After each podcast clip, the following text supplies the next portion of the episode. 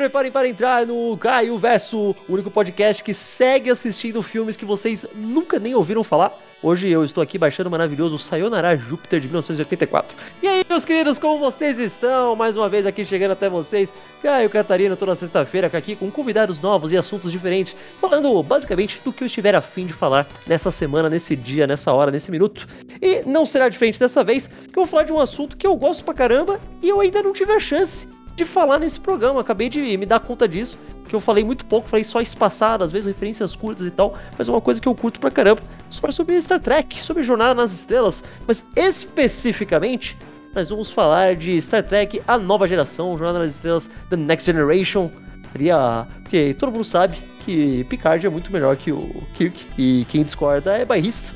Mas vamos especificamente aqui tentar entender como que como que a nova geração foi se encontrando, porque demorou, foi um processo árduo, foi um processo lento teve que passar por umas coisas bem esquisitas nas primeiras temporadas até chegar ali na série que todo mundo mais ficou conhecida, todo mundo gosta. E hoje em dia, tiro muita gente falar que é a melhor coisa que Star Trek já fez e tudo mais. Demorou um bom tempo para chegar nisso. A gente vai falar aqui falando sobre esses sobre o começo, a evolução da nova geração. Mas como vocês sabem, eu não conheço quase nada de porra nenhuma, então eu chamo gente que entende muito mais do que eu. Hoje eu trouxe aqui, retornando ao Caio Verso, o Adriano Nares e o Gilzão. Se apresentem aí, pessoas. Ah, vai, aqui é o Gilzão e eu tô cash, tô aqui com a minha cerveja romulana e caplá.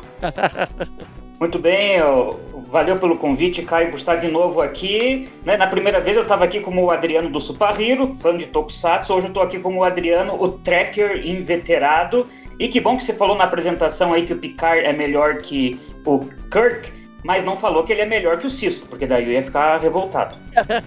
e aí, dá empate, cara, que é dos carecas que elas gostam mais, né? Ah, entendi, entendi. Não, mas calma, gente, calma, calma, calma. Aliás, eu, eu tava lendo umas curiosidades aleatórias, eu achei fantástico que o plano original era pro, Picard, era pro Picard usar uma peruca. É, é fantástico, ia, ia ser incrível. Sim, sim, é porque o Gene Roddenberry achava que capitão heróico, esse homem viril, tem que ter cabelo. Tem que ter cabelo. Até que convenceram ele que século 24, cabelo é tão importante assim? será, né? Tipo, será? Cara, primeiro, vamos começar do começo, que eu falei que é uma coisa que eu gosto, realmente eu gosto bastante, mas Star Trek nunca foi uma coisa muito presente na minha vida. É uma coisa que eu comecei a ver muito recentemente, tipo, muito recente mesmo. Entre... Eu já tinha visto, tipo, alguns episódios soltos da série original, eu vi os filmes na época, algumas coisas soltas também, quando criança, um pouco mais velho e tal, mas realmente pegar pra falar, ah, vou aqui sentar e assistir é coisa recente, coisa de tipo um, dois anos. Inclusive foi graças à minha querida esposa que gosta pra caralho de Star Trek que ela me convenceu a sentar e ver a nova geração. Porque na verdade ela queria que eu visse Voyager.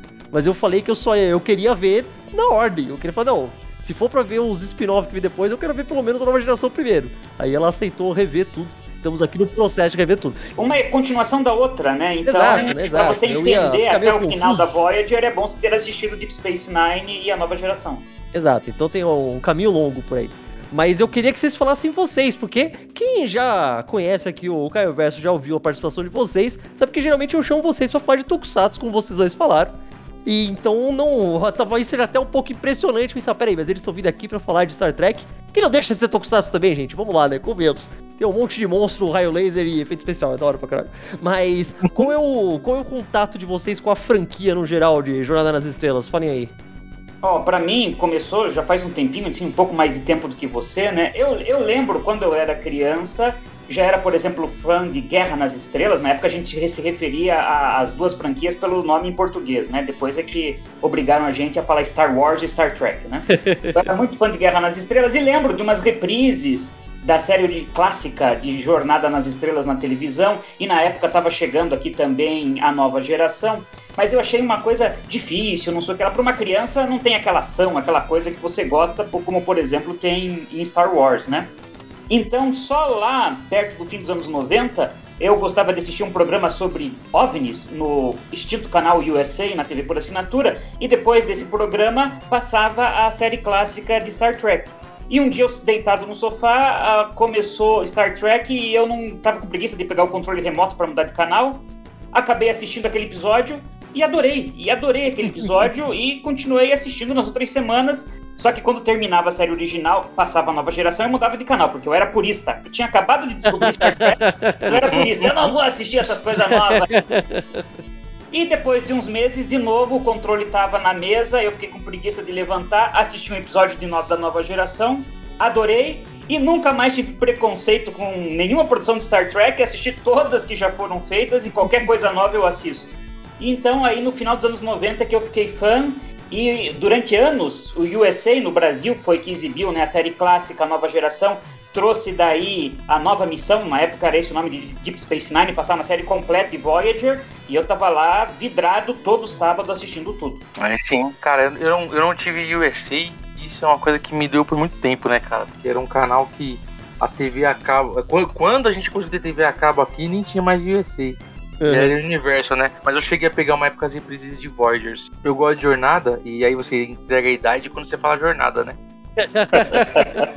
mas sabe o que. Não, mas sabe o que é engraçado? Tipo, vocês tinham falado, ah, hoje em dia eles forçam a gente a falar o Star Trek Star Wars. Star Wars é verdade, tudo bem, mas se você vai agora na Netflix e procura a nova geração, tá como Jornada nas Estrelas a nova geração. Eu achei isso extremamente curioso. Porque eu achei que tinha sido que nem Star Wars mesmo, que todos os, os nomes oficiais fossem Star Trek agora. É, eu acho que é só as, as, as séries que foram lançadas aqui como jornada que eles mantêm, porque se não me engano o Discovery do Netflix tá como Star Trek, não tá? Tá como Star Trek, é. E, e, e, e o Picazon também é. é. Star Trek Picard. É, então deve ser as antigas, eles mantiveram Star Jornada nas Estrelas, né? Bom, eu era uma criança que nerd desde pequeno, né, cara? Meu pai era fãzaço de Ultraman, de Jornada nas Estrelas. E isso já explica boa parte dos meus gostos, né? já tava perdido desde cedo, né? Você não tinha como virar outra coisa, é, né, cara? cara? E assim, desde moleque, cara, toda vez que passava um filme de Jornada nas Estrelas na televisão, dizer, eu sempre parava pra assistir com meu pai, cara. Então eu adorava. Eu comecei é, pelos filmes, pelo que eu lembro assim de memória. E depois a Manchete começou a exibir a, a, a série clássica, né? E depois começou a passar também a nova, a nova geração. E aí, a partir daí, cara, é, meu pai assistia, tava assistindo com ele, né, cara? Época de uma TV só em casa, né? Não tinha muita opção. Mas eu gostava, eu gostava pra caramba. Principalmente pelos filmes, né? Eu gostava muito mais dos filmes do que da série. Até começar a assistir a nova geração. Vocês estão vocês estão só, tipo, constantemente aqui deixando claro que a gente é tudo velho, tá meio ah, é, triste, cara, sabe? Assim. É, não, não, tem o que inventar, Mas, ó, né? Fazer o quê? Em 94 eu tinha 10 anos, cara. e, e, aí quando saiu o. Pra você ter uma noção, quando saiu. Quando saiu o Generations, a gente alugou também umas 500 vezes, sabe? Meu pai ficava puto, assim. Spoiler pra quem não viu, morre. E, e aí, cara, nasceu daí, sabe? Da, pela paixão do meu pai pela série, eu fui no embalo e comecei a curtir. E até então minha vida tava super tranquila, né? Até ir no meu primeiro evento. O primeiro evento nerd, a primeira convenção nerd que eu fui na vida, não foi de anime, né? Não foi de Tokusatsu, foi de Star Trek. Uma exibição que tinha aqui em Santo André, que era o. Como é que chamava, gente? Era o grupo Zona Neutra, se não me engano. Eles faziam Nossa. um evento e, e aí eu comecei a, a ir acompanhar, inclusive comecei a assistir Enterprise por lá, né, cara? Não tinha internet, teve Enterprise. Eles já estavam exibindo os primeiros episódios até no evento. Cara, mas eu acho que tem uma intersecção bem grande, principalmente aqui no Brasil. Principalmente, né? Aqui no Brasil, uma intersecção bem grande de fã de Star Trek, tanto do clássico quanto da nova geração, e fã de Tokusatsu aí da, da época da manchete e tal, né? Uma intersecção bem grande. Não só porque chegou a passar junto, mas muitas séries tinham uma vibe meu. Que nem você falou, se o seu pai era fã de Ultraman de Star Trek, tem muito a ver, tá ligado? Tipo, muito bastante, a ver. Né? Bastante. É, eu acho que é, Tokusatsu, esse, o que a gente chama de Tokusatsu, que são essas séries de heróis japoneses e ficção científica, como Star Trek, é, para mim estão no mesmo ramo. É que é, só tem pegadas um pouco diferentes, mas estão ali mais ou menos no mesmo lugar. Acho que por isso que eu sou apaixonado por isso, né? Não só também por Star Trek, por outras obras de ficção sim, científica. Sim, sim. Eu acho que Star Trek é mais fácil uma pessoa que é fã de Ultraman clássico do que uma pessoa que fala que gostava muito do Jiraiya, tá ligado? Porque tem a pegada mais próxima do, do Ultraman clássico, que é, é muito. É, conversa bastante e tem pouca porrada, tá ligado? Até tem de vez em quando, mas é mais conversar, na real. É, eu acho que pegando essa onda que você colocou, Caio, eu acho que se a gente pegar assim, o, o, o, fã do Ultraman é mais fácil que ele goste de Star Trek, o fã do Jiraiya é mais fácil que goste de Star Wars. Exato, exato, exato. Precisamente. É bem, é bem isso, é bem isso.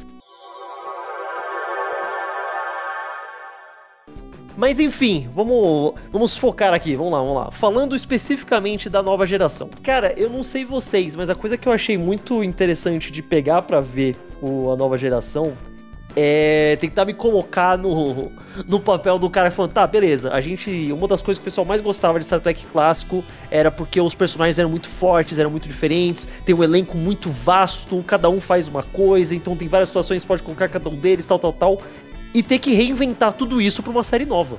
Isso é, é, um trabalho muito ingrato, né, cara? É muito difícil você falar, tipo, imagina você virar pra um cara e falar, então, você vai ter que ser o novo capitão da Enterprise. Você vai ser o cara que vai substituir o Kirk que é um dos personagens mais populares da história da televisão, sabe?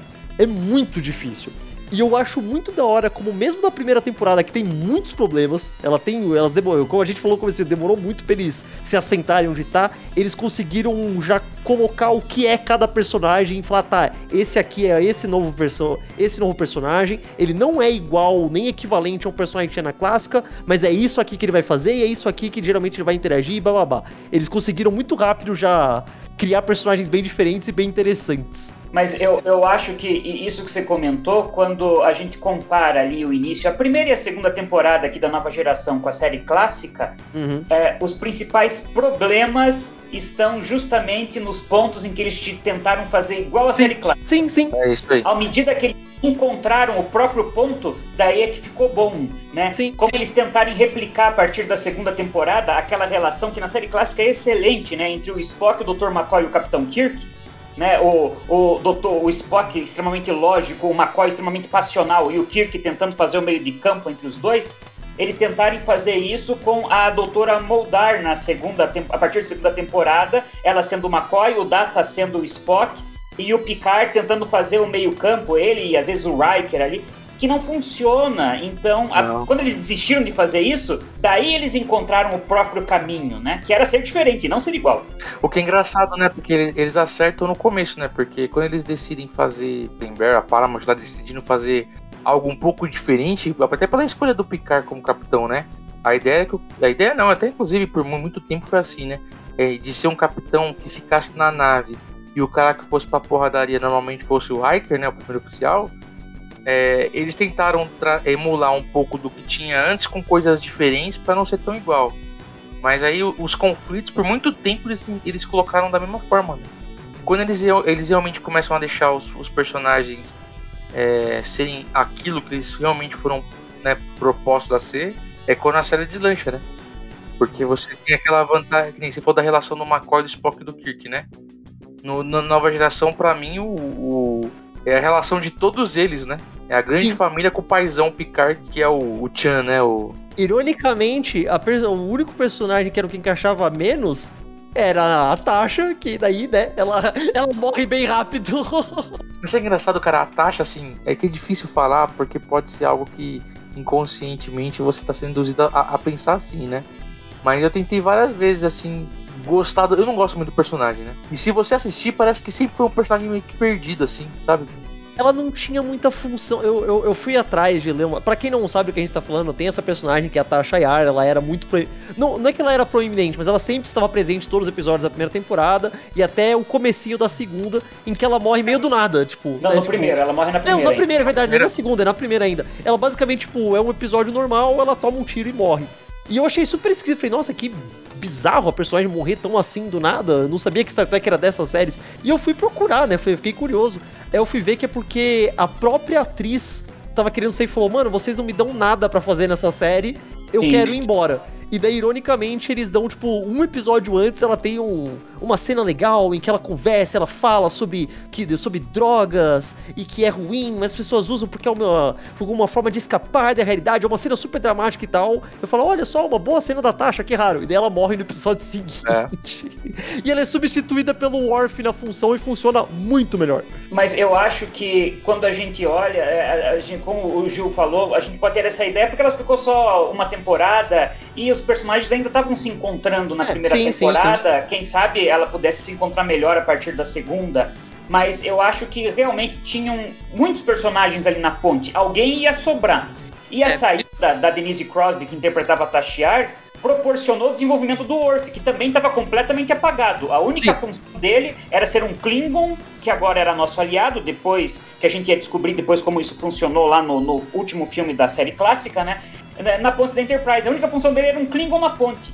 Ele virar chefe de segurança com a morte da Tasha é que fez ele se desenvolvendo. Cara, o Worf, ele, ele ficava avulsaço, né, cara? Era só um, era só um figurante, praticamente. O Worf seria realmente para você olhar e falar, nossa, que bizarro, tem um Klingon na Enterprise. É, é isso, é realmente só isso. Era muito Mas triste. O Worf estava, estava meio avulso, como o Gil falou, e o LaForge também, porque lembra que na primeira temporada ele não era o engenheiro-chefe. Ele ficava na ponte, é verdade. Ele ficava na ponte meio sem fazer nada também.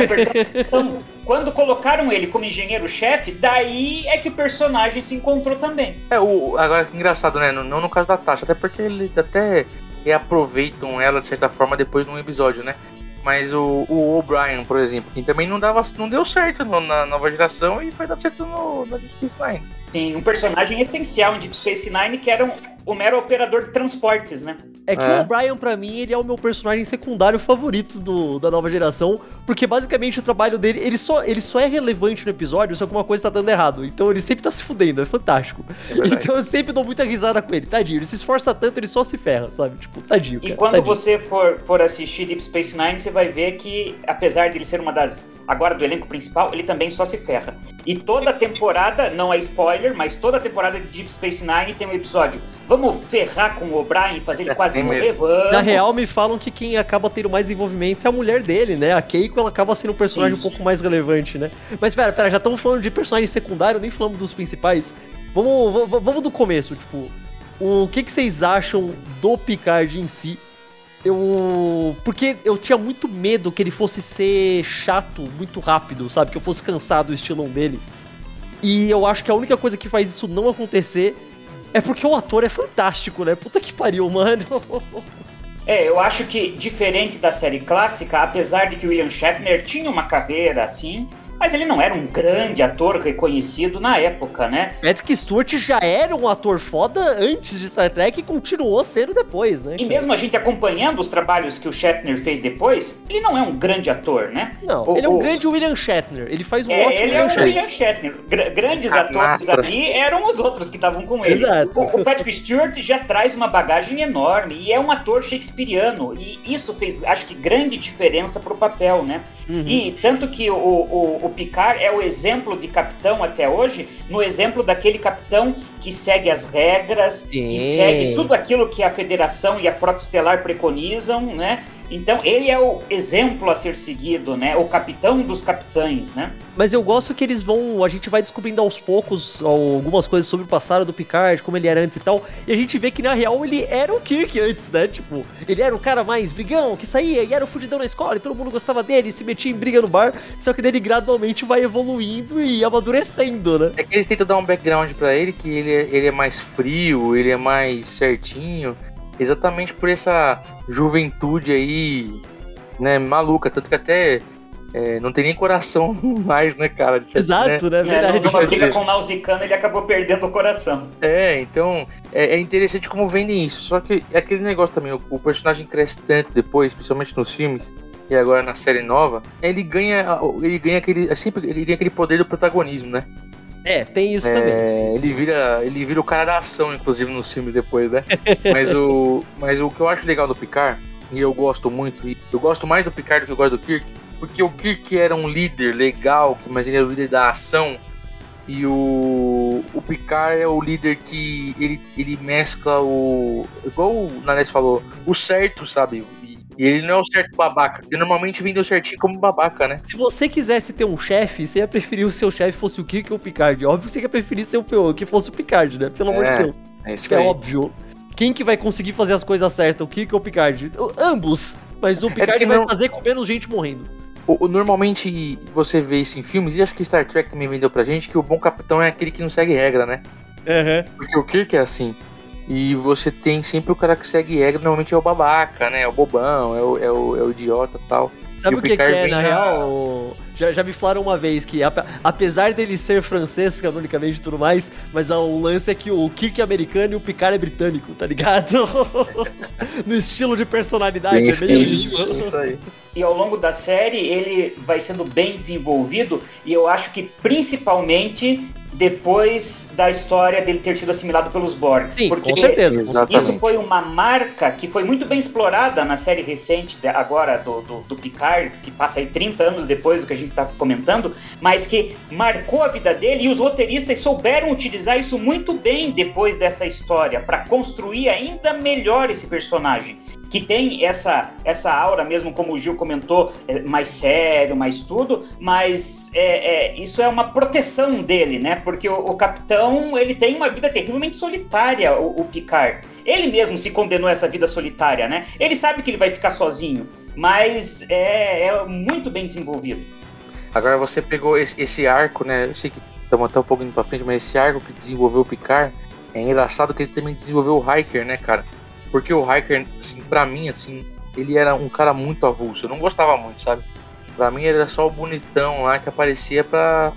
primeiro, vamos lá. O Hiker não existia na primeira temporada porque ele só vira o Hiker quando ele começa a ter barba. Então, né, já, já começa aí. Exatamente. Mas, mas mesmo assim, na primeira temporada é o que você falou. Ele era muito avulso. Ele era só o cara que o Picard mandava no lugar dele na, nas missões. Ele ia lá. Ele era meio é. estilo do, do Kirk querendo fazer as coisas é, do jeito Ele era mais o Kirk, né? Eles colocaram o Picard como esse capitão mais sério, mas daí o primeiro oficial virou o Kirk. Virou Exato. esse fanfarrão inclusive no sentido de sair pegando a mulherada, né? É, principalmente nisso, né? Mas aí o que eu mais gostei, e eu não sei se isso foi só um acidente feliz ou foi ou foi já pensado desde o início, é que ele era tão desse jeito na primeira temporada que o desenvolvimento dele na segunda em diante é fantástico, o amadurecimento dele. Aquele, todo aquele lance do tipo, ah, por que que você ainda não, tipo, você já poderia ser um capitão da sua própria nave, por que que você não quer? E ele mesmo fala, não, eu não tô pronto ainda, eu preciso ficar aqui na tutela do Picard para aprender e virar um não só um capitão melhor, um oficial melhor, uma pessoa melhor. E é verdade, cara, ele vai aprendendo. Você pega tipo o, o Riker, sei lá, na quarta temporada não tem nada a ver com o Riker da primeira, cara. Nada. Ah, no, próprio, no, próprio, no próprio período do, do Picard abduzido lá, né? Sim. Pelo, pelos, é, pelo, assimilado pelos Borgs, você vê que é, ele até tá pronto, mas ele não não quer sair dali. Ele, ele não se sente pronto, né, cara? E, e para mim, se, seguindo aí no que o Gil comentou, um pouco mais para frente na história ainda, para mim o, o Riker ficou assim pronto, formatado. Para mim ele chegou assim, nossa, esse o personagem tá do jeito que naquele episódio em que o Picard é torturado pelos Cardassianos e o Capitão Jellico assume o comando da Enterprise para mim ali é o ponto principal do Riker na série. Ele mostra que é um personagem excelente. Eles chegaram no desenvolvimento perfeito dele. Tudo começando lá, como o Gil falou, no, no final da terceira temporada lá com os Borg, né? Tipo, naquele episódio que o Riker tem que tomar uma decisão de capitão pela primeira vez, né? É, ali o negócio já, já começava a dar melhor. Uhum. Ali, ali eu acho que é, é o ponto é o ponto chave para a série inteira, né, cara? Só é, sim, sim. E a gente só teve, a gente só teve os Borgs porque o inimigo pensado para para nova geração não funcionou, né? Que eram os Ferengues, né? Eles, eles são muito cômicos, né? Não dava é, para eles aí serem. Que tá, né? Porque eles, eles foram introduzidos lá, logo lá no quinto episódio já botaram os Ferengues porque era para eles serem os Klingons da série original, né? Só que eles fizeram, é, eu acho que eles aliaram errado as coisas, né? Eles resolveram fazer uma raça que seria então mais baixa, beleza, com aquela cara que para nós humanos é horrível, mas eles acham que a gente é horrível. Só que eles aliaram a isso aqueles, aquela coisa meio desengonçada que deixou eles ridículos. Eles, não, eles eram para ser ameaçadores, eles não ficaram nem um pouco ameaçadores. Não, nem um pouco mesmo. Não, eu gostei que eles tentaram. Eles falaram, tá, vamos deixar eles serem cômicos daqui em diante mesmo. Eles nem tentaram voltar atrás, eu acho melhor assim, né? Assumiram que deixaram os caras meio ridículos, vamos fazer eles serem personagens ridículos. Um outro personagem que eu sempre ouvia muito falar antes de realmente ir assistir, e eu tava com medo de não gostar dele também, que eu falei, putz, eles vão usar a mesma piada sempre, vai perder a graça. Mas não, todo episódio eu só gostava cada vez mais, eu continuo gostando muito, virou meu personagem favorito de nova geração, é o Data, cara. que eu tava certo que eu ia odiar ele. Falei, puta, vai ser muito sem graça. Que todo episódio vai ser, ah, ele é um android, ele não sabe como funcionam as coisas, ah, ele fala errado, ele não entende sentimentos. E é isso, eles fazem a mesma piada várias vezes, mas eu sempre acho tão, sei lá, ele é meio fofo, tá ligado? Ele faz as coisas erradas, ele não entende e fala, ah, tadinho, olha ele se esforçando tanto, parece uma criança, tá ligado? Eu, vou, eu vou, vou, fazer aqui um, um comentário que eu vou ser odiado aí. Eu não... Manda aí, manda aí. Eu não tinha muito saco pra alguns episódios do Data, sabe, cara? Eu, meu, é, eu achava. Como é que eu posso dizer? Essa, essa, essa história, essa, essa, esse paralelo dele com Pinóquio, sabe? Com é, tinha alguns episódios que eu achava um pouco chatinho. Alguns, normalmente, que existia Sherlock Holmes dele, sabe? Nossa, esses são justamente o que eu gosto mais, não cara. É que eu não desculpa. gostava. É, não é que eu não gostava. Esse é, é muito bom. Não é que eu não gostava, que eu achava ruim, não é isso. Mas eu preferia outros tipos de episódios, sabe? Eu não. Uhum. Eu achava que tinha algumas coisas que o Data já tinha meio que evoluído, já passado por aquilo, sabe? Porque o cara é um Android, o cara um monte de positrônico lá, tem coisa que ele não precisa passar de novo, sabe? Eu acho que eles exploram em alguns momentos demais essa, essa, essa necessidade dele de encontrar a humanidade, sabe? Eu imagino que é porque ele virou um personagem muito popular, muito rápido, então eles falam, puta, vamos dar mais episódios pro Data, mais episódios pro Data, tá ligado? É. Provavelmente foi isso, né? É, é, para mim, de, de, de, ao contrário do que o Gil comentou, o que eu, me faz gostar do Data é justamente essa história dele querer, entre aspas, se tornar humano, porque por meio do data eles jogam na nossa cara algumas coisas de nós, seres humanos, que a gente não presta atenção, né? Uhum. Mas que através do data, e o data como não ser humano, ele, como não é humano, ele consegue perceber esses detalhes. Agora, o Ju não gostava muito às vezes de uns episódios do data, eu tinha essa sensação quando o episódio era focado na Diana Troy. Eu, ah, meu Deus, vamos focar nela, que coisa Puta, chata. eu também. Eu também. São os episódios mais chatos e são os focados Vamos na falar da. Troy, porque eu, primeiro de tudo, eu sou, olha, eu, eu, eu sou o primeiro cara a falar que tem muita gente que fala, ah, pode ter fanservice nas coisas, não tem problema. Eu vejo anime a minha vida toda, eu não ligo de ver um par de peitos aparecendo na tela do nada. Tudo bem, show, vambora. Você quer mostrar as minas gostosas no seu programa? Mostra, é importante, tudo bem. O meu problema com a Troy é que ela. Por que só o uniforme dela tem decote gigante, cara? Nenhuma outra oficial da É, Enterprise tem era- decote. é, era- só o dela que é alívio- meio- alívio Mas é sexual, muito né? estranho, cara. Não faz cômico, sentido, tá ligado? Depois de um tempo que ela deu um, começa a dar uns uniformes melhores pra ela, né? É, mas demora, cara. E ela só vai usar o uniforme padrão da, fro- na- da frota naquele episódio do Capitão Jellico, que ele olha pra ela e diz: Por que, que você não usa o uniforme oficial? Põe o uniforme oficial da frota. A partir dali ela nunca mais mudou de roupa Cara, daí. o meu problema da Troy é que a, a função dela, em teoria, é muito interessante, que é o lance dela ser betazoide, então ela lê, ela não lê mentes, ela lê emoções, então ela pode identificar quando uma pessoa tá mentindo, não sei o quê. Isso é, isso é muito interessante. Isso é ainda mais porque tipo Star Trek por si só, quase todo episódio é, é sempre uma história de mistério, geralmente. Então é muito interessante ter uma pessoa com essa habilidade empática. O problema é que ela é meio inútil. Porque, tipo, toda vez que aparece um cara ele fala uma coisa, tipo, sei lá, eles perguntam, tipo, eles te- recebem uma transmissão e o cara vira e fala: Capitão Picard, na verdade não tem nada ruim, você não precisa vir nesse planeta não, ah, pode ir embora. Aí corta pra Troy falando: Hum, ele está mentindo. Tipo, é claro que ele tá mentindo, tá ligado? Tipo, qualquer pessoa que É. olhar pro cara falando daquilo ia deduzir isso. Mas é que o problema, é, o problema da. Troy é que ela, ela virou só um artifício de roteiro em alguns episódios, né, cara? Só, Sim, sim. É usada só pra poder fazer a trama andar, né? Pra mim, ela tem o episódio mais esquisito de todos. Não é nem o pior, é só o que me deixou mais desconfortável. Que é aquele que ela fica grávida de uma entidade do espaço. Ah, É uma das primeiras temporadas, cara. Acho que era a primeira ou a segunda até, se vacilar. Eu, eu acho que só começa a ficar legal mesmo a Diana quando ela começa a ter mais aquele lance de é, relação com o Riker, porque eu acho que até ajuda os dois personagens de certa forma, né, cara? sim. Ajuda pra caramba o desenvolvimento dos dois e a existência dos dois ali, né, por serem o romance da, da série, né? Sim, por eles já terem tido uma vida em comum antes, né? É, Na real, pra mim, a melhor coisa da Troy é a mãe dela, cara. A mãe dela eu acho é, sensacional. eu- é um eu show à também parte, sou né? fã, né? Eu, eu É. sou apaixonado. Quando o episódio aparecia a Loxana Troy, eu falava, "Ah, esse vai ser bom. é um. Principalmente, principalmente na forma que ela consegue. Ela é a única pessoa que consegue deixar o Picard desconfortável. Sim, é muito É. bom, cara. E aí tinha, tinha uns episódios, cara, assim, que, que eu ficava meio puto com a Diana, que a Diana, com essa parada de ser sensitiva, né, tal, ela, ela sempre meio que pairava um lance meio romântico com algum cara perdido ali, aleatório, né? Cara, ela se apaixona por tanta gente, mano. E Maluco. sempre colocava uns atores bem bosta, sabe, pra fazer esse personagem, sabe? Sim. E aí eu falei, que bosta, velho. Que dá uma porrada nesses caras, sabe? Agora, agora quem, quem eu acho que veio a passeio e que a gente falou aí, tá, a mesma Diana que a gente acabou de comentar, teve, teve um bom desenvolvimento mais pra frente.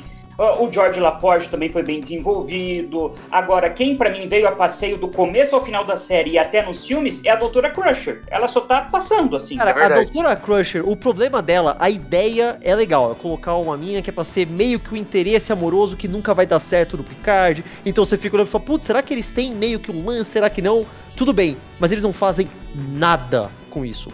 Tipo, nada. Tem tipo um ou dois episódios que meio que falam alguma coisa, mas. Na... Olha, eu tinha alguns problemas com a doutora lá que ficou só na segunda temporada, mas eu achava o relacionamento dela com o Picard muito mais interessante. Que pelo menos ela era meio confrontativa, sabe? Era um pouco mais Sim. divertido de ver Só acontecer. É, é, é, ela era meio chata porque ela tentaram fazer uma McCoy de saias, digamos assim. Sim, né? basicamente. Ela implicava sim. com o Data porque ele é robô, não usava transporte porque eu não acredito no teletransporte. Então ela era. me dava nos nervos a doutora Moldar. Mas pelo é. menos ela era alguma coisa, sabe? A Crusher não é nada, tá ligado?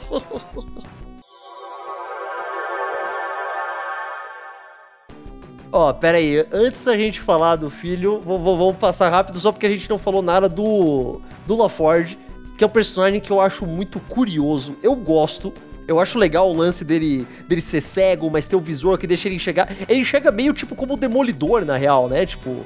Ele enxerga os espectros. espectros de magnéticos e de luz e tal. Ele meio que enxerga. Eu acho isso muito interessante. Eles fazem umas coisas bem legais de, de Tecnobabble com isso. Mas o meu maior problema com o LaForge é que ele parece o, típico, o tipo de personagem que se a série tivesse sido feita hoje, ele seria um homem gay. Só que como foi feita no final dos anos 80, começo dos anos 90, ele é um cara que ele tem todos os trejeitos pra ser um personagem que seria gay, mas eles têm que colocar ele dando em cima de absolutamente toda mulher que aparece e não conseguiram ficar com nenhuma. Não, mas aí fica meio fica também um alívio cômico, né, cara? Muita série tem um cara que sempre se dá mal, né? Independente ele tá dando em cima de mulher de homem, ele é o cara que se dá mal. Sim, sim, mas meu Deus, cara, né? dá até dó, maluco. Tipo, dá até dó, cara. Mas então, Caio, se os produtores hoje pensaram na tua ideia, o, o teu engenheiro que é gay é o engenheiro de Discovery, né? Da, da série da Discovery. Ah, tem um mesmo? Eu, eu não vi, eu ainda eu falei, eu não, não cheguei nas mais novas ainda. Ele, ele, é, ele e o médico da nave tem, são namorados, né? Então. É, eles são casados, né? São, são noivos, uma coisa assim. Sim. Então, mas o, o, é interessante porque o, o, o LaForge, como a gente disse, ele estava a passeio ali na ponte na primeira temporada. Quando ele ganhou a função de engenheiro-chefe, foi promovido foi promovido como personagem também, porque começou a funcionar melhor. Um engenheiro muito eficiente e tudo. E eu gosto muito daquela, daquele episódio em que aparece o Scott, lá da série clássica, né? E que quando o LaForge pergunta para ele, nossa, você é um milagreiro e não sei o que lá, como que você conseguia fazer tudo isso? E que o Scott simplesmente olha para ele e diz, simples, porque eu sempre dizia pro Capitão Kirk que ia levar mais tempo do que na verdade ia levar, por isso que acho que eu faço e o LaForge fica com uma cara assim, porque ele sempre diz pro Capitão Picard o tempo exato que vai levar para conseguir, ele não faz essa... Cara, o, o LaForge eu acho fantástico, porque tem um episódio, eu acho que é na primeira temporada ainda, se não, se não é na primeira, é na segunda, que acontece alguma coisa e o LaForge tem que basicamente ser capitão por, tipo, sei lá, o, no finalzinho do episódio ele fica comandando a Enterprise. E ele faz um puta trabalho bom, cara, ele é ótimo. O LaForge é aquele tipo de personagem que ele tá lá, ele, ele serve para você encaixar ele em qualquer roteiro, né, pra, pra uhum. participar da, do que tá rolando, né. Porque ele é um cara inteligente, é um cara certinho. Então você usa ele pra vários tipos de. de e eu gosto muito quando eles né? juntam ele com o Data, que eles são tipo brothers, são melhores amigos. Falar, é. é. muito divertido. É, a amizade deles é assim é bem legal, é. É bem legal. Até bem Quando ele tenta ensinar o Data como é, tipo, sei lá, alguma gíria, ou como funciona um flerte humano. Então, eu gosto muito, cara. É, eles combinam muito bem, cara. E é uma crítica que eu tenho nos filmes, nos últimos filmes da nova geração, que eles colocam o, o Data que pô, o Data e o Picard, que era uma grande sensação do, da nova geração, né? Colocavam eles muito mais próximos do que, do que era eles na série, né? É só no Generations eu acho que tem essa, é, essa, essa troca dos dois. Depois acho uhum. que não uhum. tem mais nos demais é. filmes. LaForge meio jogado de E o desperdício, porque eles funcionavam muito bem com o Data, cara. Ele realmente funcionava muito bem. É... Antes da gente ir pro pior personagem de todos, vamos falar do Worf, eu, eu fui checar depois, eu achei isso muito curioso. o Worf é literalmente o personagem que apareceu em mais episódios de toda a franquia.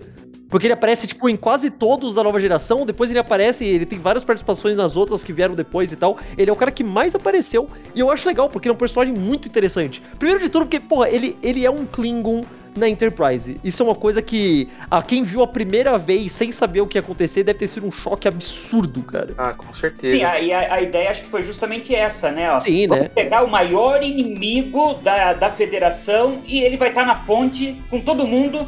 Daí você olha assim, o que tem um Klingon E na tá tudo ponte? bem, é né? Essa é a parte mais legal. E tá tudo bem. É só mais um dia de trabalho. Tipo, olha lá o Klingon. É tipo se você falar que o próximo Kamen Rider vai chamar Kamen Rider Shocker, tá ligado? É. Assim, tipo. Né, e, a- e a gente esquece que os- até o Worf, a- na primeira temporada ele ainda tá meio a passeio, daí com a morte da Tasha ele vira chefe de segurança, ele é- começa a ser desenvolvido mesmo a partir da segunda. Mas até a- essa série, os Klingons eram completamente bidimensionais. Era um típico vilão de filme, Sim. de série, É, sim. sem nenhum desenvolvimento. Foi Total. por meio do Worf que a gente conheceu que Klingon não é só esse guerreiro terrível que sai matando todo mundo. Não, eles criaram toda essa história da honra, da- dos rituais Klingons. Eu gosto Foi tudo muito do- a partir Cara, do personagem do Se, Worf. vo- se vocês souberem, me- se, você, se eu estiver falando errado, me corrijam. Mas o lance deles, eh, quando um Klingon morre, os outros Klingons que estão do lado gritar, foi inventado em nova geração ou já tinha aparecido em algum dos filmes ou na série clássica? Foi na nova geração. Porque eu acho isso um detalhe. Mano, esse, isso foi tão legal. A primeira, quando eu vi acontecendo lá, tipo, ah, morreu um Klingon e daí eles gritam. Eu, tá, mas por que eles gritam? Daí tá, ah, eles estão avisando os mortos que um guerreiro Klingon está chegando. Falei, caralho, mano, isso é da hora pra Muito- cacete. É, você tem muito da mitologia Klingon, ela tá junto sendo criada enquanto você vê a história do Worf sendo desenvolvida, Sim. né? Porque até então é o que o Nares falou. Vilão clássico que no máximo eles estavam gritando, rosnando, comendo animal, mandando atirar, mandando matar. O triste do Worf é que ele tem um. É o maior problema do Worf é uma coisa que virou até um clichê, tem um. Isso é uma trope nos Estados Unidos que eles chamam de o fator Worf, o Worf Factor, que é tipo.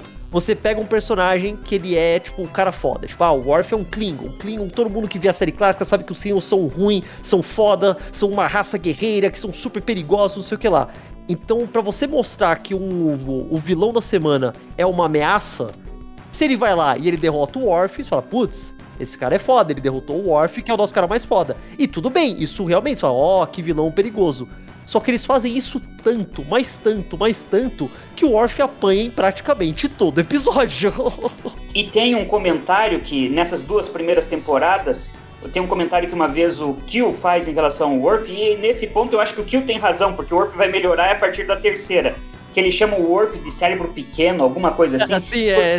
Sempre quando pediam opinião pra ele, o, o Riker virava: o que, acha, o que acha que devemos fazer, Sr. Worf? É atirar as armas, é cortar, lutar, lutar. A, opção dele era unicamente ir para pro confronto. Só que não era assim que as coisas eram resolvidas. Nunca era assim que as coisas eram resolvidas. Exato. A partir da terceira temporada é que ele começa daí a virar mais aquele Worf que a gente conhece e respeita, né? É. É. E, e é legal que a, a- questão deles terem colocado o Worf totalmente coerente, porque a série se passa 80 anos depois da, da, da clássica, né? O legal é que o fato de estar o Worf lá gera um dos melhores episódios pra mim da nova geração, que é o Yesterday Enterprise, né, cara? Ah, sim. Porque a E- questão, né? Porque, é, e aí é legal também porque você, se- conhece a Enterprise A, mas você não conhece a B e a C. A B você só vai conhecer lá em, Gene- em Generations, né? Uhum. E aí você conhece a C aqui, porque aqui é a D, né? Você A conhece trágica a C, história né, da cara? cena. A, a E, história, a e história da a C tem é a a taxa que de fez volta, o- né? É, tem a taxa de participante de volta. E é aqui que você tem a, a, a grande, é, é, finalmente, né, de certa forma, a bandeira da paz aí entre Klingons e Federação, né? E é um baita episódio.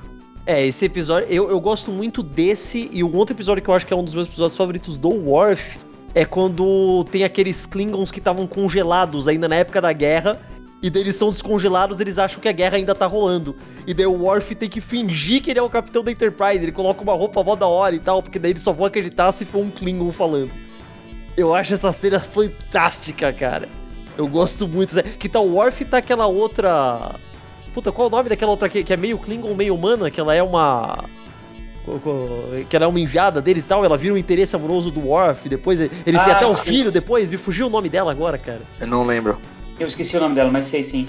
É, eu acho muito interessante, inclusive, o desenvolvimento depois, quando o filho é enviado para Enterprise para ele criar o filho. Aí ele, ele cresce mais nesse, como personagem, né? Nesse desafio de criar uma criança, né? que ele é, queria sim, né? que seguisse o caminho Klingon. E aliás, é esse o grande, o grande, a grande questão dele com o filho e que depois vai ser retomada lá em Deep Space Nine, é esse negócio, né, dele querer que o filho seja esse grande guerreiro Klingon, porque ele não teve a oportunidade de ser o grande guerreiro Klingon porque foi criado por humanos, né? Sim, né? Você falou de filho, acho que agora a gente vai ter que falar de um dos personagens mais odiados da história da televisão, que é o Wesley. Shut up, Wesley!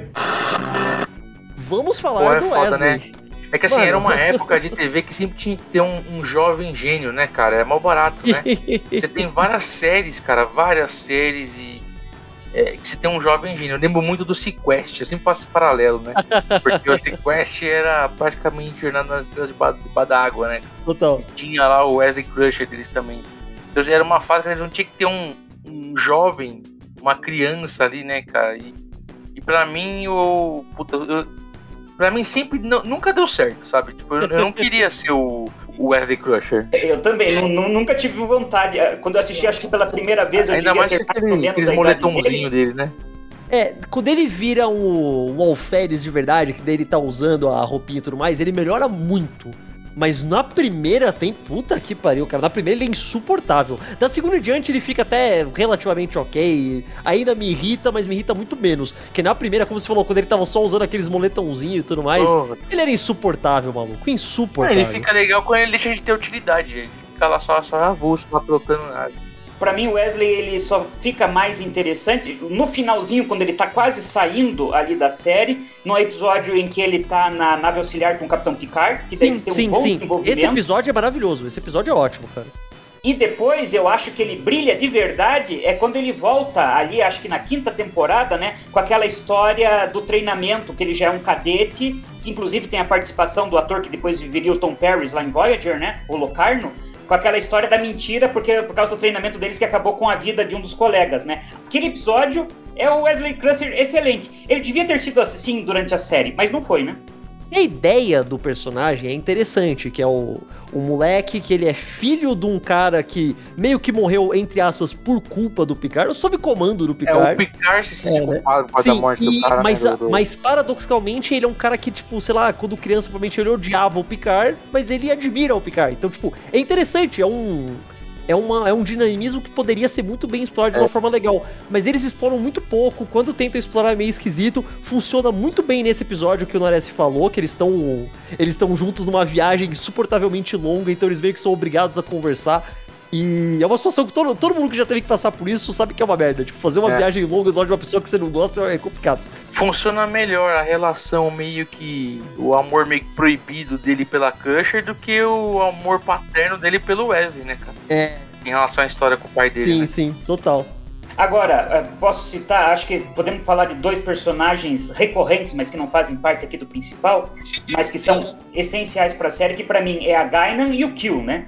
Primeiro a Gainan, interpretada pela Whoopi Goldberg. Maravilhosa que... personagem, cara. A série melhora 200% quando ela entra, cara. Que brigou pelo papel, ela né? que ela era fã da série clássica e admirava a Uhura na ponte, né? Interpretada uhum. pelo Richard Nichols. E daí não pensou duas vezes em participar da, da, da, nova geração. E ela tem é a única pessoa que tem uma, uma intimidade real com o Picard e que é maravilhoso quando os dois contracenam, né? Leonardo, tem duas coisas super legais de falar da Whoopi Goldberg. Primeiro que ela foi lá e pediu o papel. Verdade. Segundo, que ela, ela conta que a Uhura foi um dos motivos dela virar atriz, não me engano, porque ela fala que foi com a Uhura, com o Jornal nas Estrelas, que foi a primeira vez que ela assistiu algo em que é, o negro, na negra, né, não era uma, é, uma empregada doméstica, Sim, sabe? Total para ela isso foi tão mágico, tão foda que isso colaborou, inclusive, com as escolhas ali da vida dela. Não, na época de, da nova geração, quando entra a Gainan, a Whoopi Goldberg já era uma atriz famosa, já, é, já era grande, já, já tinha feito. Consagrada. Tipo, é. não fazia sentido ela ir pra uma série de TV, tá ligado?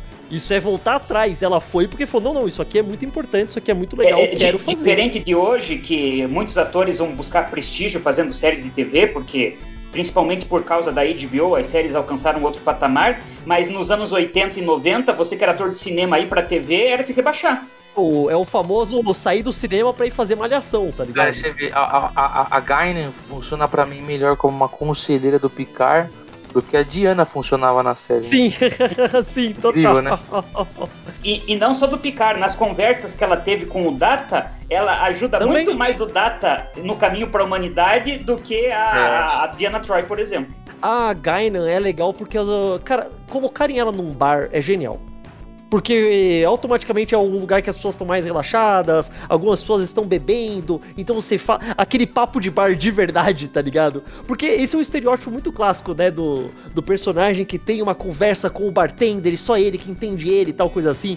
Só é que eles fizeram isso colocando uma personagem que, tipo, é, é. eles, eles nunca explicam 100%, mas dá pra ver que ela é de algum tipo de espécie que é, tipo, mega antiga, mega sábia, que já viu de tudo e tudo mais. Então é muito interessante, cara. É muito interessante. E eu vou adivinhar outro personagem que o Daness ia falar. Eu acho que ele tá falando do quê? É, é o quê? Você tá falando de quê? O é, é Porque um o quê? Inicial. É, é, ele tem essa metáfora dele ser um deus, né, cara? Dele ser um. um ele é, na verdade, nos conceitos, assim, até pelo que a gente conhece de divindade, né? Até é, por mitologias, etc. Mas ele é um personagem que ele vem em todo episódio com ele. É um personagem. É, é, um, é um episódio, cara, que normalmente, mesmo que são mais simples, eles têm umas discussões bem profundas e que são atuais até hoje, né? Cara, o que é o Batmirim das histórias do Batman? Você lembra do, do Batmirim, cara? Ele é isso, mano. E eu acho fantástico. Eu acho. O que é um, é um vilão recorrente muito legal por dois motivos. Primeiro, porque o ator tá se divertindo horrores, dá pra ver que o cara tá, tipo, devorando o cara palavra, se divertindo né? muito fazendo.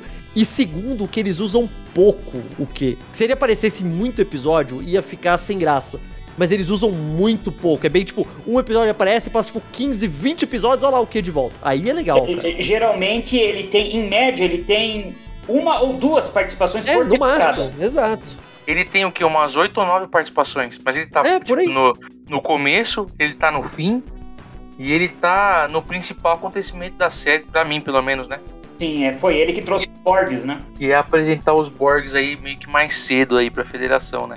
Porque os Borgs estavam enfiados lá num quadrante longínquo, lá sem acesso. Agora, isso que o Caio comentou do, do ator se divertir, que a gente percebe mesmesmo que o, o John DeLancey, ele, ele tá em casa, assim, fazendo o kill, é, eu acho muito interessante, só para dar um pulinho ali pra frente, porque ele vai aparecer num episódio de Deep Space. Em Deep Space Nine ele não funciona e não volta mais. Mas ele volta a funcionar lá em Voyager. E no final da Voyager, o filho do ator John DeLancey vem interpretar o filho do Kill. É isso que eu ia falar, tem mais de um kill, né, no Voyager, né? Que legal, cara. Cara, falando do kill, eu acho que é muito importante a gente comentar uma coisa que. Beleza, eu falei, ah, tá bom, eu vou aqui começar a assistir. Eu virei pra minha mulher e falei, ah, vamos ver juntos tal. Porque eu falei, ela já conhecia, queria ver. falei, vamos começar a ver. Eu tive que assistir o primeiro episódio sozinho. Porque, olha, eu não sei se vocês reveram faz pouco tempo. Talvez, não sei se vocês fizeram isso não. O primeiro episódio de Jornada nas Estrelas, a nova geração, é um dos piores primeiros episódios de qualquer coisa que eu já vi na minha vida, maluco. Eu só continuei assistindo porque eu sabia que ficava legal depois. Mas o primeiro episódio é terrível.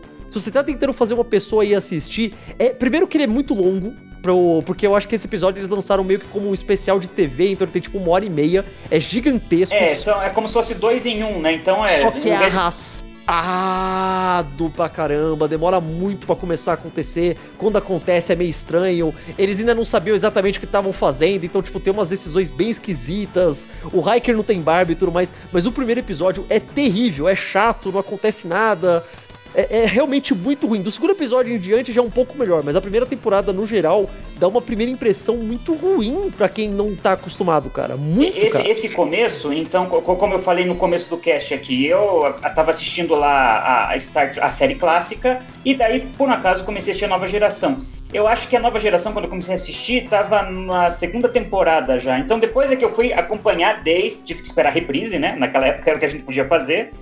Uhum. Fui acompanhar, só um ou dois anos depois fui, fui acompanhar desde o primeiro episódio. E realmente, esse começo, é, é, o, o, Encontro em Longínqua, ele é um episódio meio confuso. E o que vem depois, aquele Naked Now, que é uma cópia, uma releitura do episódio muito bom da série clássica. É uma sequência direta, na real, né? Eles citam até, ah, isso já aconteceu com a Enterprise anterior, blá blá blá. E é né? muito ruim, porque o episódio original é muito bom. Eles tentaram fazer uma releitura que ficou muito ruim. O, o terceiro, o quarto episódio, o quinto episódio, eu acho muito ruinzinho. Eu acho que a gente precisa chegar ali no oitavo, no nono para começar, eu acho que quando o Kill volta é que a série começa a ficar melhorzinha na primeira temporada. Mas a primeira temporada ainda é a mais fraca das sete, né? A primeira tem muita coisa que tem umas decisões bem esquisitas e meio desconfortáveis quando você quando você vê agora, tipo, tem aquele episódio que eles vão para aquele a, é um episódio super desconfortável de assistir daquele planeta que só tem que todos os habitantes são negros. É um dos primeiros episódios ali, tipo. E daí, tipo, sei lá, eles têm tipo uma sociedade que tem, tipo, tem as duas mulheres e elas ah, usam umas armas esquisitas. Sobre o código de honra que a Tasha é, tem que soltar, né? Muito esquisito esse episódio. Ele tem um. aqueles undertones, você fica pensando, puta, o cara escreveu pensando nisso ou, ou foi só meio esquisito? E eu não sei, eu espero que não tenha sido de propósito, mas é muito esquisito. É aquela coisa que você só consegue assistir e sentir, tipo, caralho, isso é muito racista de muitas formas, tá ligado? É, e dessa primeira temporada tem aquele episódio que os fãs consideram o episódio mais gore da história de Star Trek, que é aquele Sim, da comunicação com aqueles vermes, que é uma coisa nojenta. O episódio ele é ruim e também é nojento. Esse episódio eu adoro porque ele. Eu adoro de tão ruim que ele é. Ele dá a volta. Porque parece que os caras falam: tá, eu duvido vocês conseguirem fazer uma cena de uma cabeça explodir em Star Trek. Dele, vamos fazer. E eles fazem. E foda-se, tá ligado? Tem, mas tem muito episódio assim que eles exploram sociedades, assim, de planetas que estão. Aquela sociedade que, a, que, são, que, que, as mulheres dominam o planeta também é muito é. estranho, cara. É muito esquisito, mano. Tirando a roupinha do Hiker. A roupinha do Hiker é maravilhosa, cara. Aquilo é incrível. Não é, cara. Tem muito episódio assim. É, é, esses episódios, eu, eu sempre falo que os caras sempre exploram muito a questão da primeira diretriz, etc. E sempre ignoram essa porra, né? Eles só seguem quando é relevante, né? Quando precisa. É... é Agora, pra, pra, mim, a gente falou um pouco aí da primeira temporada, que ainda tava meio e vai começar a se acertar lá na segunda, mas assistindo em or, na ordem, para mim, ali quase, é meio no na primeiro quarto ainda da segunda temporada, é, a série me, me ganha, me conquista com aquele episódio de Measure of a Man, daquele julgamento do Data para decidir Sim. se ele pode ser desmontado ou não, se ele é uma coisa, uma propriedade da frota estelar, ou ele pode ser uh, ter o mesmo direito que os humanos têm e outras raças, né? Isso é engraçado, né? Tem muita gente que fica acostumada com Star Wars e daí vai ver Star Trek e fala: caralho, os caras só ficam conversando o episódio inteiro. E os melhores episódios da nova geração, que eles estão sentados conversando o episódio inteiro, como esse episódio do Data, que é, é literalmente eles sentados conversando. E é ótimo, ah, o diálogo é muito bom, é muito espertinho, é muito inteligente, é muito filosófico, mas não é forçado, eu não consigo explicar, porque quando. Porque tem, tem, vezes que quando você coloca um personagem que é muito inteligente falando, fica parecendo que você tá querendo só mostrar que, ah, olha como eu escrevo bem, tá ligado? E em Star Trek da nova geração eu nunca sinto isso. Eu sempre acho que fica natural, apesar de ser os caras dando, tipo, sei lá, o Picard às vezes fala como se estivesse dando uma aula de filosofia, mas eu nunca acho que fica forçado. Eu não consigo explicar como. Sabe que engraçado? Tem uma. Tem um episódio, eu lembrei agora. Eu não lembro o nome, qual temporada que era, se era do segundo ou terceiro. Que eles colocam lá uma questão. Tentam explorar aquele lado. O lado arqueólogo do Picard, né? Cara, é um episódio que eles, eles conseguem encontrar lá uma mensagem de um povo meio que originou todos os outros povos da galáxia.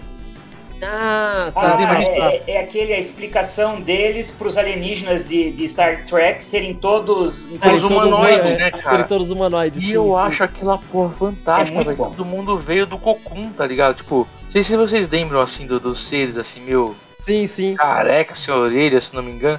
Pra mim é, é, é um episódio fantástico porque eles conseguem explicar algo que nem precisava explicar, né? você não questiona, né? Tipo, você aceita. Você fala, ah, a ah, série Todo é mundo assim, fala inglês? Não, tem tradutor universal, cara. Desculpa, como você talvez você telespectador que se vire com o seu. Mas quando eles colocam essa questão de todo mundo é humanoide, porque todos nós nos originamos da mesma raça, eu acho fantástico, cara. Sim, toda essa parte da nova geração, quando eles estão realmente, tipo, explorando Sabe, tipo, quando, que é a missão da Enterprise, né? Explorar novos mundos, novas civilizações e tal. Mas toda vez que é tipo, olha, essa sociedade é diferente dessa forma, essa forma de vida que nem a gente nem entende que é uma forma de vida. Porque, sei lá, tem aquele episódio acho que é na primeira ou na segunda, que eles encontram uma forma de vida que é basicamente areia, tipo, num planeta dentro de uma caverna. Ah, ele tá vivo. Uma luz, só uma luzinha que pisca. É, exato. Isso é muito é. interessante. Eu gosto. Porque esse é o negócio. Se você vai, sei lá, pro fundo do oceano, você já encontra criaturas que são completamente bizarras e que a gente não consegue nem compreender como funciona. Imagina então indo pro espaço, indo pra planetas que são com uma linha evolutiva completamente separada. Então eles encontram coisas muito diferentes, isso é muito legal. Ainda mais comparada com a série original, que eles tentavam fazer isso e faziam muitas vezes, mas eles não tinham o orçamento, a tecnologia para poder mostrar isso de todas as formas que eles gostariam. Numa nova geração, apesar de, obviamente, eles não terem, tipo, o nível de grana de um filme blockbuster e o caralho, já tinha um pouco mais de recurso para fazer umas coisas diferentes, né? Os alienígenas não eram todos, tipo, pessoas pintadas de outra cor, sabe? É, agora, isso que a gente tá comentando dessa evolução é, da série da nova geração, eu acho que ela ocorreu principalmente quando, a partir da segunda temporada, eles começam a trazer gente nova porque a primeira temporada tem muito ainda é, escritores que roteiristas que trabalharam na série original. Sim. Então estavam praticamente tentando trazer de volta ali para os anos 80 algo lá dos anos 60.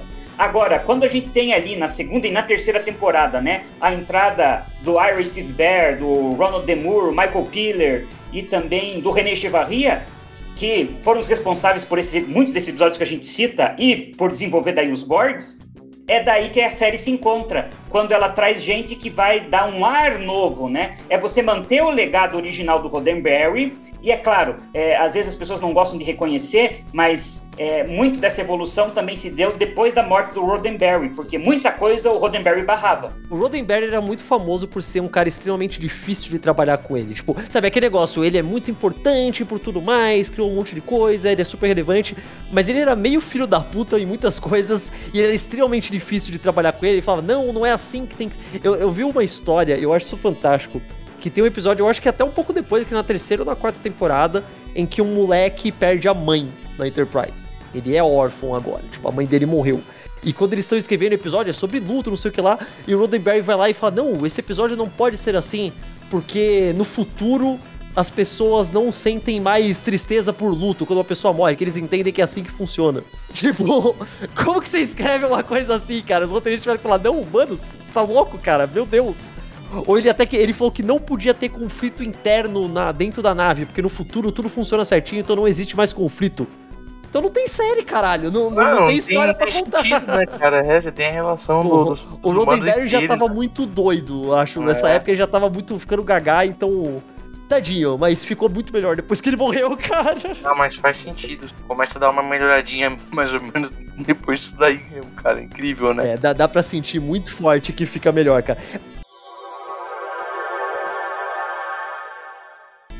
Ó, oh, eu acho que pra gente não, não analisar absolutamente tudo e tal, eu queria fechar com a coisa que eu acho que virou o grande negócio na cultura pop que veio de a nova geração, que são os Borg. Que, cara, puta que pariu, os Borg virar, se tornar, eles são automaticamente icônicos no primeiro momento que eles aparecem, eles são tipo nossa, é incrível, isso é muito interessante. Eles são, tipo, ciborgues, que eles pegam as outras pessoas e assimilam e tudo mais. Todo aquele negócio de resistência é fútil, é, é, muito legal. Tipo, eles são icônicos pra caralho, o visual é fantástico, a nave deles é um cubo. Isso é tão idiota e tão legal, cara. O que, que vocês acham dos Borg? Falem aí. Eu vou falar primeiro, eu, eu gosto pra caralho dos Borgs, assim, acho animal. Mas depois que eu virei fã de Doctor Who, é, tem isso também, tem, tem isso também. Com a sensação sim, sim. de que os caras assistiram um pouco de Doctor Who, sabe? Porque... Os Borg são literalmente o Cyberman, só que com visual mais legal. Exatamente, cara. É, me lembra muito. Depois que eu fui virar, vi, foi de Doctor Who também, comecei a, a assistir também a, a, é, a, episódios clássicos e tal. Eu falei, caramba, os Cybermen são descarados Borg, né? Mas eu é. gosto muito dos Borgs, porque os Borgs, eles são um tipo de vilão que, você, que é para você temer né, cara? Que é realmente uhum. pra você temer.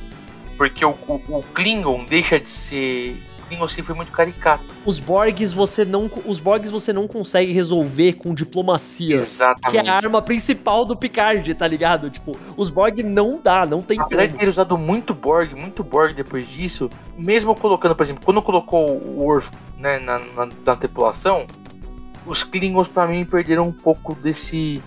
Dessa. é, como é que eu posso dizer? Esse ar ameaçador? Desse ar ameaçador. Quando Uhum. colocam a 7 de 9 lá em Voyager, os Borgs não deixam de ser ameaçadores. É um negócio bem interessante. Sabe, os Borgs sempre são uma incógnita, né, cara?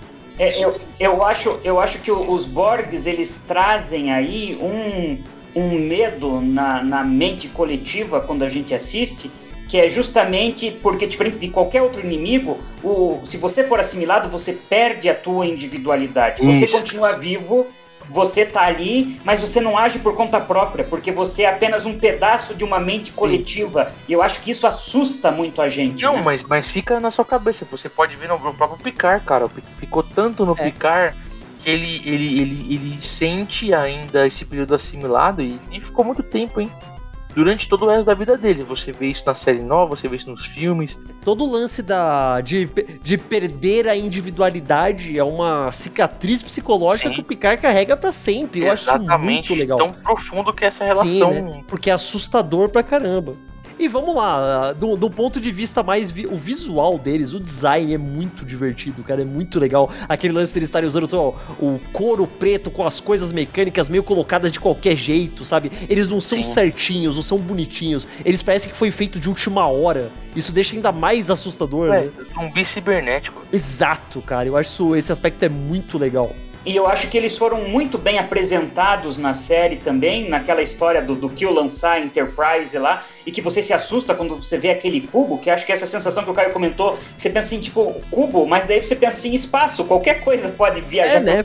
Isso que é uma forma foda, de né? nave, é, né? é verdade, velho. Ainda A aerodinâmica não faz diferença, né? E daí, qu- quando, quando eles entram na nave e que você dá um tiro de phaser, dois, três, no quarto eles já se adaptaram, você fica assim, putz, ferrou, porque qualquer coisa que eu desenvolva, depois de um tempo eles vão se adaptar, vai chegar uma hora que eu vou estar no meu limite e não vou conseguir combater. Um negócio que eu acho muito interessante é que todo mundo me falava, ah, os Borgs eles são. Você só meio que ouve falar que existe alguma coisa, e daí só no último episódio da terceira eles aparecem, e no quarto a continuação dele tem eles. Falei, beleza, a partir daqui, todo episódio vai ser sobre os Borg. E não!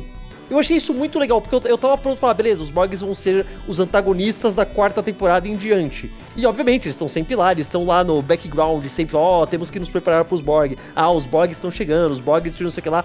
Mas eles não aparecem tanto assim. E eu acho que isso deixa ainda mais assustador, tá ligado? Porque daí quando aparece, você fala, putz, fudeu, os Borg. Os Borg aparecem em mais episódios de Voyager do que da nova geração. Eu acho isso muito legal, cara, porque deixa a figura deles com uma mítica, tá ligado? Você fica muito com medo dos Borg. Quando, eu- quando alguém cita o Borg, você fala, putz, tomara que não, sabe? Daí eles aparecem e falam, putz, fudeu, e agora? É, o Eu filme acho de muito legal. né? Terror é moda antiga, né, cara? Exato, terror é moda é o antiga, tempo todo exatamente. facada, né, cara? Psicose, né, cara? Eu, eu acho que, no geral, apesar, como a gente falou desde o, a gente tá falando desde o começo, apesar deles terem demorado pra chegar no ponto que eles queriam chegar, pra, tipo, sentar e falar, beleza, agora vamos, vamos, não é nem esquecer o legado da série original, mas vamos conseguir deixar pra trás e focar no que a gente tá fazendo agora. Demorou um pouco, foi lá só lá pela terceira, quarta, quinta temporada pra realmente ficar onde tá, mas depois que chegou, daí pra frente, é só sucesso, cara. Só, cara. É, é, eu, eu acho que quando você pega, por exemplo, a sexta e a sétima temporada, diferente você assiste a primeira e a segunda, você consegue tirar alguns episódios bons. Quando você assiste a sexta e a sétima, é difícil de apontar o que não é bom. É. Exatamente.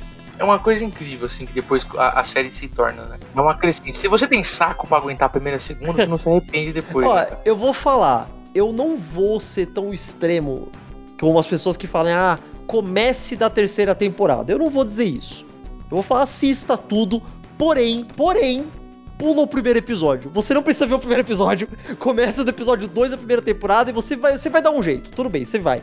Mas o primeiro, eu acho que é muito fácil uma pessoa tentar assistir, desistir, nunca mais querer tocar Star Trek de novo, cara. Mas, mas o primeiro é essencial pra pessoa conhecer o Kill, né? Mas depois, quando aparece o Kill de novo, eles falam, ah, Kill, você já fez não sei o que lá. Pronto, é Ah, só não, isso que você é. precisa, cara. Respira fundo e vê tudo, pô. Respira e vê tudo. Vê com velocidade em duas vezes, né? Pronto. É. Gente, Eu sempre chego nesse ponto e geralmente eu pergunto, ah, vocês recomendam ainda? Mas acho que foi meio óbvio, né? A gente, a gente sabe que recomendamos. Eu queria então.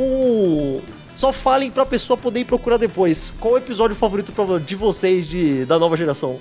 Olha, pra mim, quando me perguntam, eu não preciso nem pensar muito, porque pra mim é o episódio favorito de toda a história de Star Trek. Ele está aqui na nova geração, o episódio 25 da quinta temporada, Luz Interior. Toda vez que eu já assisti esse episódio, eu choro quando eu assisto esse episódio, eu choro no final, porque além de ter a melhor interpretação do Patrick Stewart, pra mim é uma das melhores histórias que eu já vi. Rapaz, ô louco. Ó, E você, Gil? cara, tem muito episódio bom, né, cara? É difícil, porque foi- até foi o que o Nares falou, assim, sexta e sétima é difícil, né? Mas eu gosto muito de um episódio é o, é o The Pegasus, que é um episódio que da sexta ou da sétima tem até o, tem o Loki do Lost. Ah, porque é um episódio muito interessante, inclusive sentado no Riker, né? Porque o Riker serviu na, no, no Pegasus. O Pegasus era tipo uma nave. Eu não lembro se tinha versão 31, acho que não. Mas era uma nave que tinha uma tecnologia experimental. Que era uma tecnologia que transformava a, o sólido, né? Em algo. É, através. Eu não sei, não sei se dizer que você consegue. Em algo. Não é líquido nem gasoso, mas você consegue trans- fazer a nave é, se esconder e atravessar um. É meio plasma, não é? Tipo. Ele, ele tirava as coisas de fase, né? É, porque você É. muda o, o- o- a matéria, né? Então, por exemplo, você podia atravessar uma barreira, você podia atravessar um- uma parede, sabe? Atravessar um meteoro. E eles tinham essa nave e ela ficou presa, inclusive, num meteoro, né? E eu gostava muito desse episódio porque mostrava uma discussão que é, é muito interessante, que é a questão de tecnologia. Você está estudando uma tecnologia que teoricamente é proibida, porque você tem um tratado acordado com a puta que pariu que a federação nunca faria, usaria um, um clock device, né? Um, Uma camuflagem. uma camuflagem, né? Que era o que os Klingons tinham, os, os, os Romulanos tinham, né? Nas aves de rapina e tal. E, a- e tem um tratado que a federação assinou que ela nunca teriam. assim. Então, quer dizer, eles estavam indo contra um tratado, era um negócio secreto.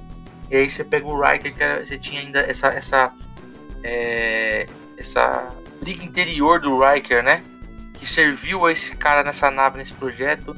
E o Riker que serve agora pro, pro, pro Picard e ele que é o homem de confiança do Picard e ele não quer contar o, o que aconteceu naquela nave com o Picard. É um episódio muito legal, cara. Eu, eu não sei porque eu sempre dei um carinho muito grande por ele. Pode falar mais de um?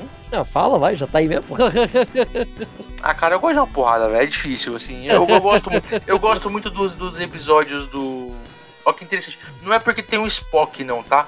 Não tem a ver. é, Não é a questão de ter o Spock no nesses episódios. O Spock tá na sexta, não é, Narece? Sexta que tem os episódios com o Spock? Eu acho que é na quinta. Deixa eu Na dar uma quinta, na olhada aqui. quinta, né? É, eu gosto muito porque o, o Spock é o meu personagem preferido do Star Trek, acho que da grande maioria das pessoas, né?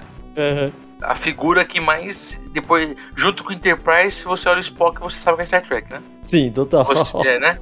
Mas é um episódio foda porque o, o, o Picard faz um elo mental com o Sarek. E depois ele passa esse elo mental pro Spock. Entendeu? O Sarek nunca tratou o Spock como um humano trataria um filho, né, cara? E, o- e o Vulcano ele carrega lá aquele negócio de segurar as emoções, né, cara? Ele passa aquela emoção toda pro Spock. Do amor que pode sentir por ele. Puta, cara. É tão bom quanto esse daí que o. O Luz Interior que o. Que o Nares citou, velho. É episódio pra você assistir chorado, cara. É muito bom, cara. É. É, olha, acho que a, a lição que a gente tira daqui é. Se você assistir e pô, não sei se eu tô gostando tanto, continua, cara. Na moral, continua vendo, você vai chegar em coisas incríveis.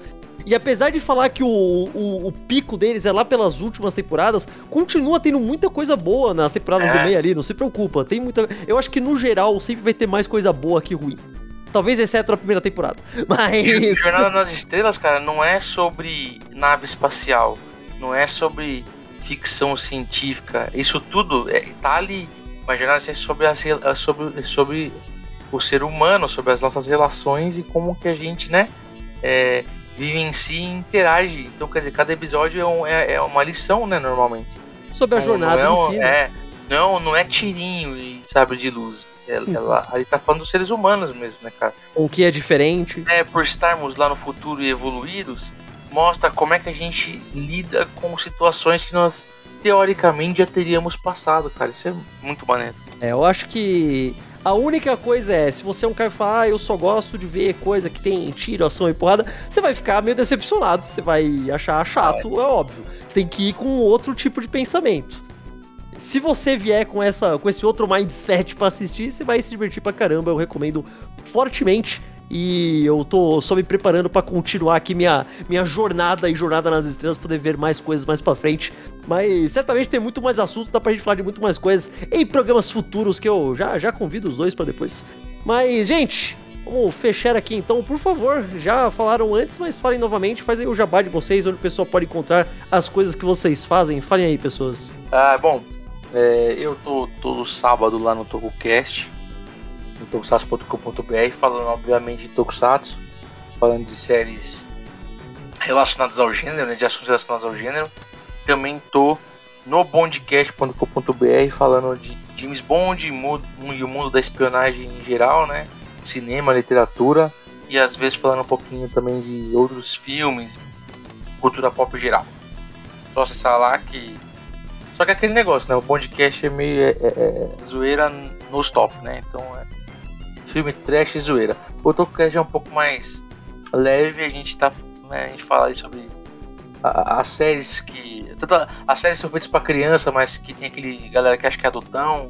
As séries são adultas que acham que é mais adulto ainda. É, é isso aí, Tokusatsu. Bom, e para quem quiser acompanhar também a, o meu trabalho no Tokusatsu também, nesse mundo dos heróis japoneses, é só procurar pelo Supahiro nas redes sociais, no Twitter, no Instagram, no YouTube também.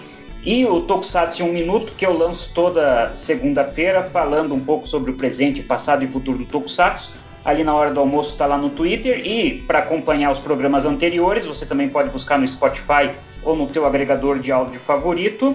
E volta e meia também tô junto do Gil e do pessoal do tokusatsu.com.br no TokuCast procure aí no seu agregador de áudio também para acompanhar os programas. Maravilha. E vocês aí, pessoas que estão ouvindo, vocês conheciam, já viram a nova geração? Qual é o episódio favorito de vocês? Que é o personagem que vocês gostam mais? Fala aí pra mim que eu vou ler os comentários como sempre. Pode mandar um e-mail lá pro caioversopodcast.gmail.com Fala diretamente com o Caio no Twitter, no arroba Catarina Caio. A gente tem uma página no Instagram e no Facebook procurando Caio Verso. Se digitar Caio Verso, qualquer agregador de podcast, certamente você me encontrará toda sexta-feira aqui com um convidado diferente e um assunto novo.